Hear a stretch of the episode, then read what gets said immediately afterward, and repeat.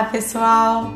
No Pelvic Cast de hoje falaremos sobre incontinência urinária. O que é, quais os sintomas e o que você pode fazer para solucionar esse problema, certo? Sou Priscila Pechisque, fisioterapeuta pélvica.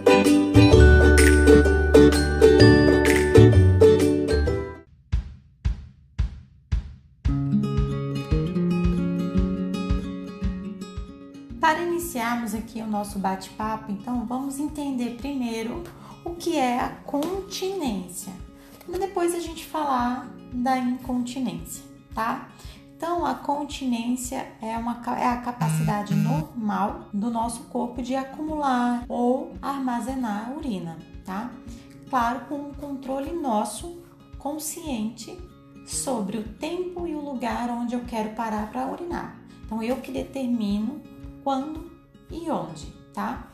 É, dentro desse processo todo de continência, a gente tem um mecanismo de enchimento e o outro mecanismo que atua no esvaziamento da bexiga, tá? Os músculos do assoalho pélvico, eles têm uma importante função porque eles se contraem para manter a continência urinária e também relaxam, permitindo o esvaziamento. Basicamente, a continência ela é assim.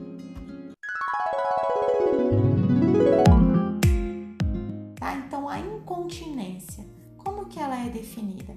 Ela é definida como qualquer perda involuntária de urina, ou seja, você está caminhando e de repente fez xixi. Você foi fazer uma atividade física, fez xixi. Você tossiu, fez xixi. Em momentos em que você não queria fazer xixi. Então, isso é caracterizado perda de xixi. Ah, foi uma gotinha, não foi nem muita coisa. É considerado incontinência urinária. Qualquer perda, desde uma gota a uma colher de sopa, certo? Então, é, e é nos estudos que a gente faz um levantamento, é, alguns estudos mostram que a incontinência urinária é mais comum nas mulheres, tá? E ela pode acometer até 50% delas em alguma fase de suas vidas. É, e o que a gente tem visto também que erroneamente é, essa incontinência urinária ela vem sido interpretada como parte natural do envelhecimento da mulher. Gente, e o que não procede não é porque você tem 55 ou porque você já entrou na menopausa, é que você tem que perder urina a partir dali porque você está envelhecendo. Não, a gente tem sim o fator idade que colabora algumas, algum, alguns suportes, mas isso não é para ser regra e não é para ser encarado como normal, tá? Tanto é que a gente pode evitar isso e a gente pode melhorar caso ele já esteja instalado, tá? A gente sabe que com o avançar da idade, esse suporte do colo vesical, o comprimento funcional da uretra, a competência da musculatura do assoalho pélvico, que oferece o suporte adicional à uretra, eles tendem a diminuir. Porém, se a gente trabalhar essa musculatura, não vai interferir tanto, a gente vai conseguir minimizar esse efeito tá? Então, a incontinência urinária ela é um estado anormal e não depende somente da integridade do trato urinário inferior, mas também tem várias alterações que interferem. A alteração de motivação pessoal, mobilidade, postura e inclusive doenças que já estão associadas aos fatores que podem ser responsáveis pela incontinência, tá?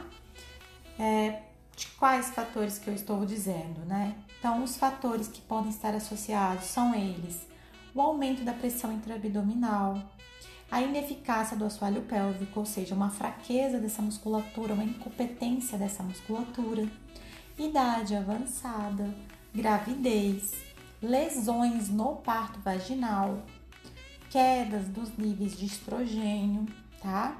Obesidade constipação intestinal interfere e uso de medicações. Aqui, os hormônios, o estrogênio, ele interfere porque uma, uma queda dessa, desse hormônio vai favorecer um tônus muscular mais baixo.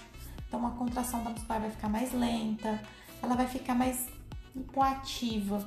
E aí a mulher ela fica sem esse reflexo de contração, tá? Medicações, porque tem medicações que também é, favorecem a um tônus muscular mais baixo, interferem no tônus muscular, tá? Então é uma situação, gente, bem delicada. Por quê? Tem muitas, muitas mulheres que têm vergonha de falar sobre essas perdas urinárias. Às vezes essa, essas perdas, elas levam essa mulher a um isolamento social, a um estado depressivo, a uma perda da autoestima.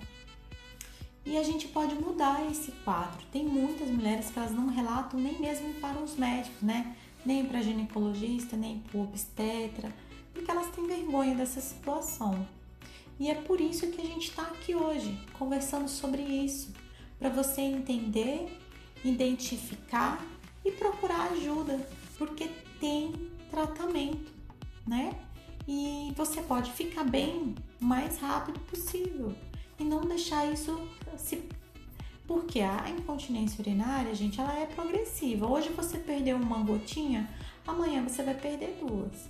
E assim sucessivamente com o passar do tempo, você vai começar a usar absorventes, aqueles que é free, aí não vai ser mais suficiente, aí você vai usando, vai usando, vai usando, até você usar aquelas fraldas, né? Ou então aquelas calcinhas, que eu acho uma propaganda até? A mulher feliz usando uma calcinha daquela, eu não, não, não sei como poderia estar feliz usando uma calcinha daquela. Mas, claro que tudo deve ser avaliado. Tem momentos que é viável, dependendo do estado da pessoa, né? Tem que ser feita uma avaliação.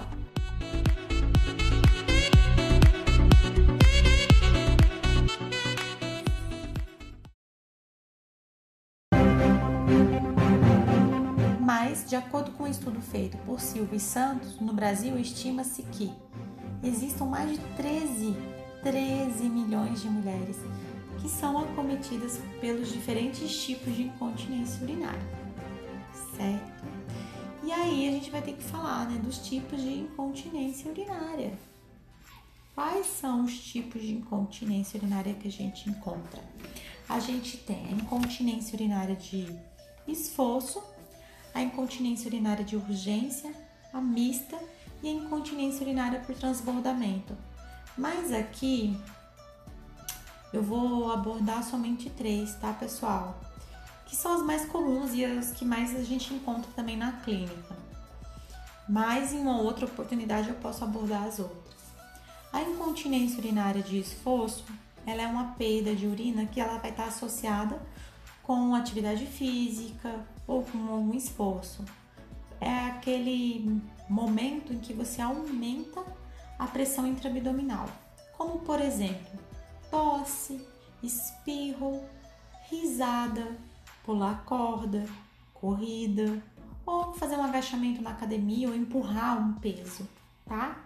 Então, são situações que a pressão intraabdominal ela tende a aumentar e com isso essa pressão ela acaba sendo maior com do que o fechamento uretral promovido lá embaixo como uma ativação reflexa dessa desse suporte de proteção, tá?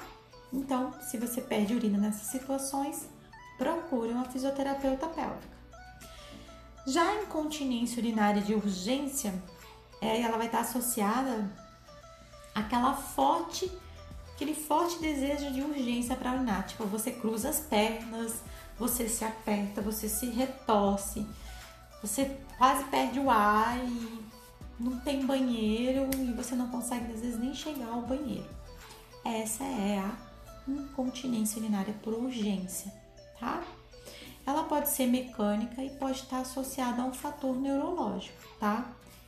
Por isso é interessante é, fazer uma avaliação, porque ela pode vir como uma consequência também da hiperatividade detrusora, tá?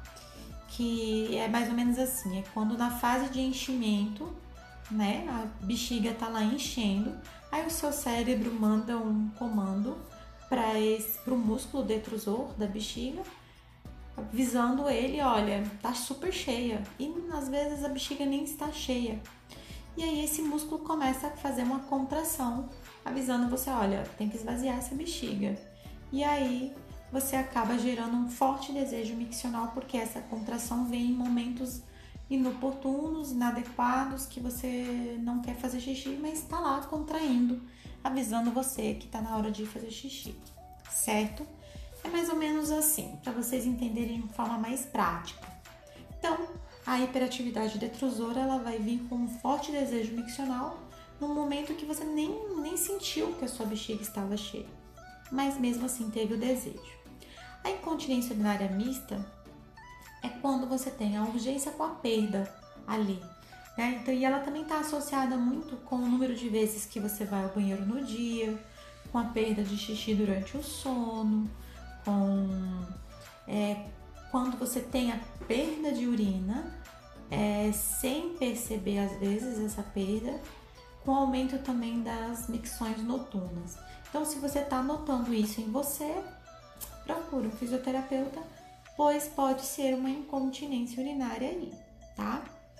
E num estudo feito com que aponta uma prevalência dessas incontinências, por exemplo, 50% das mulheres elas têm incontinência urinária.